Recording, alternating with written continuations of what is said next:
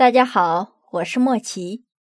这一期呢，我们讲一下西汉历史上最后一位皇后，也就是汉平帝刘看的皇后王氏。我们一说王氏，王，大家是不是就会想到和王政君这一家族、王莽他们这些人有什么关系呢？对的，没错，这王氏啊。就是王莽的女儿，但是啊，她并不与父亲为伍，相反呢，她一心忠于汉室。最终啊，在起义军火烧王莽宫门的时候，众人皆逃，这王氏却跳入了火海，结束了自己的生命。后来被东汉王朝追封为孝平皇后。王氏这一生呢，和傅氏一样。都是比较悲戚的一生。年少的时候呢，是父亲的一颗棋子，但是啊，早早的就成了寡妇。后来呢，父亲还成为了汉室江山的叛徒。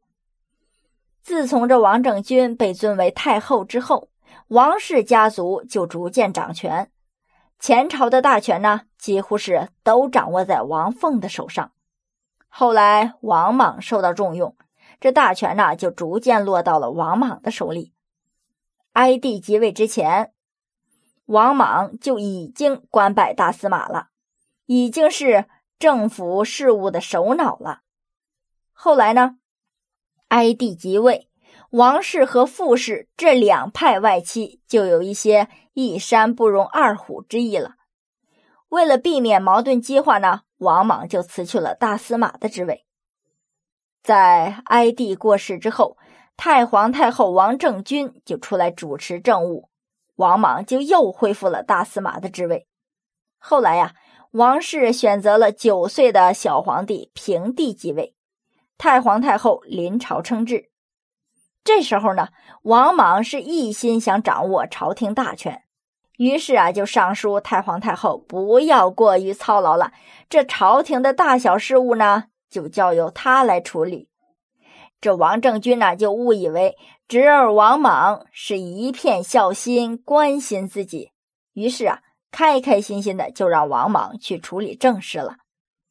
三年之后，王莽的势力已经巩固的差不多了，这朝中的异己呢，也已经被他清除的差不多了。这个时候啊，他的女儿王氏也已经十二岁了。也是出落的一个大姑娘的模样了。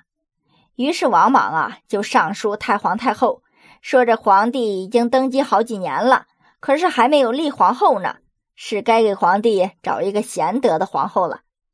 这王政君听了这话呀，也没有什么不同意的，于是啊，就开始展开这项工作，给小皇帝选皇后。自然而然呢，还是先从外戚王氏家族开始。一些合适的女子呢，都列入了花名册。这王莽的女儿啊，也在其中。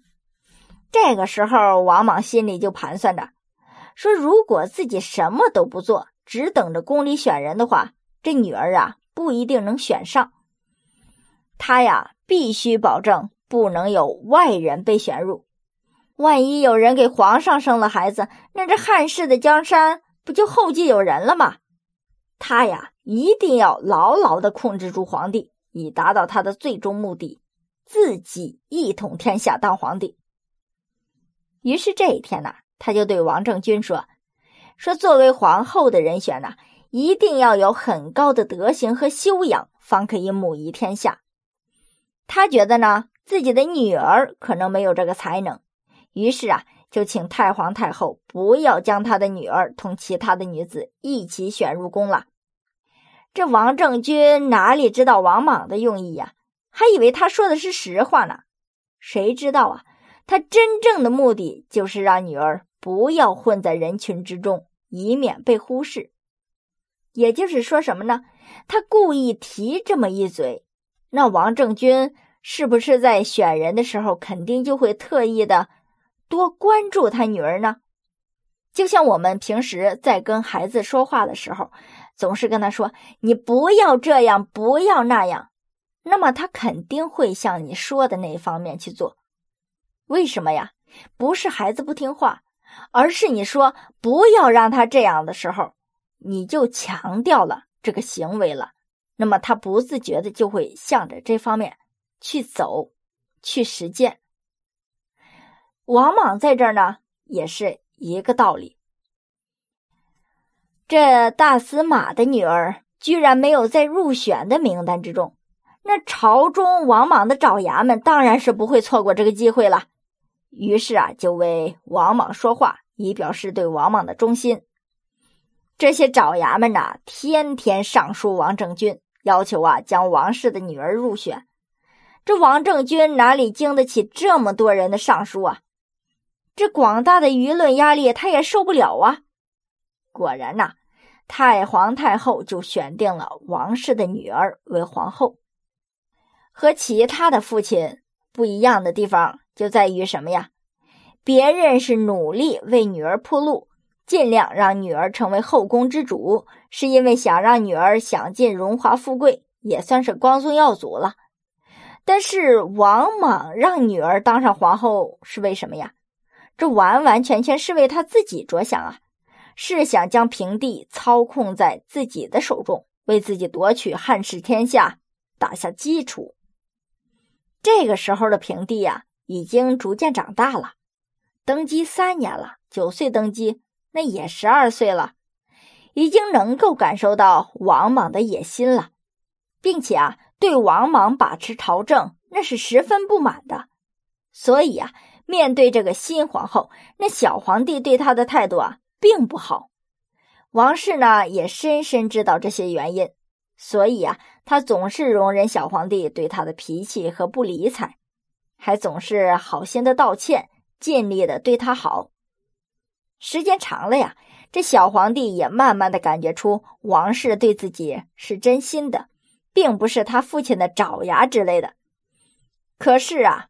这个时候已经来不及了，这小皇帝还没有来得及好好疼爱这个一心照料自己的皇后，就被自己的国丈给毒死了。王莽为什么要这么做呢？因为他看出来了，小皇帝对自己是越来越不满了。为了防止小皇帝长大之后真的自己掌权，于是啊，他就先下手为强，在腊八的这一天呢。将毒酒送给了平帝，这王莽想啊，害死皇帝也就算了，可是啊，他居然放的是慢性毒药。这平帝喝完酒呢，在寝宫里面痛苦了好几天才咽气儿。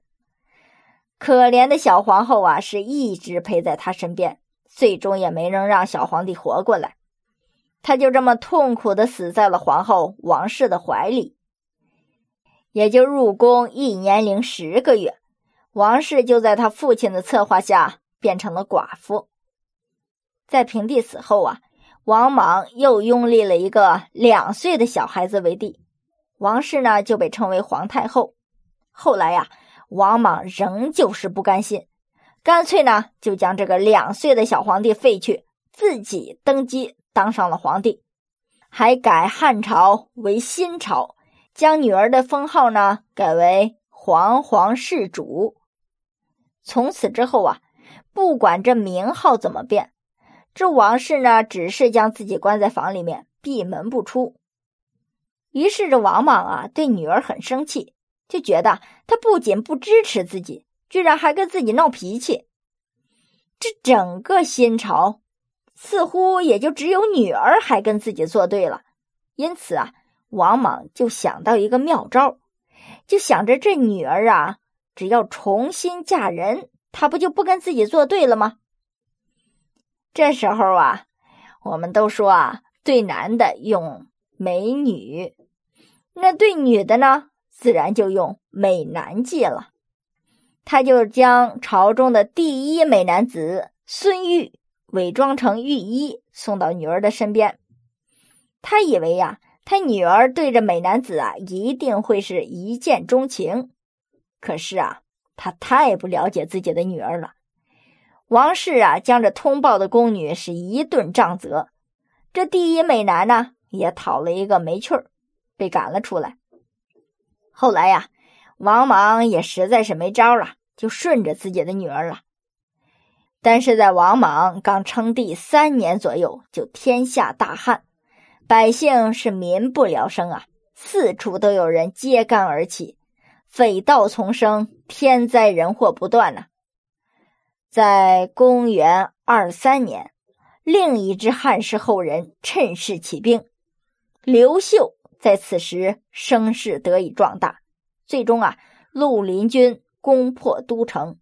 满朝的文武呢是各自逃窜，王莽的未央宫宫门呐被起义军攻破，城门已经失火，众宫女呢就拉着王氏想要逃走，可是这王氏啊见着熊熊大火，想着已去的汉室江山，就不觉得泪流满面。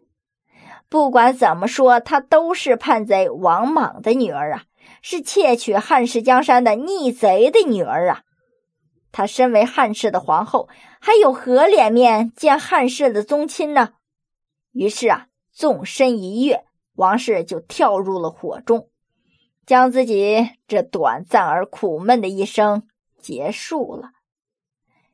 后来呀，东汉皇室念其对汉室忠贞不二，追封其为孝平皇后。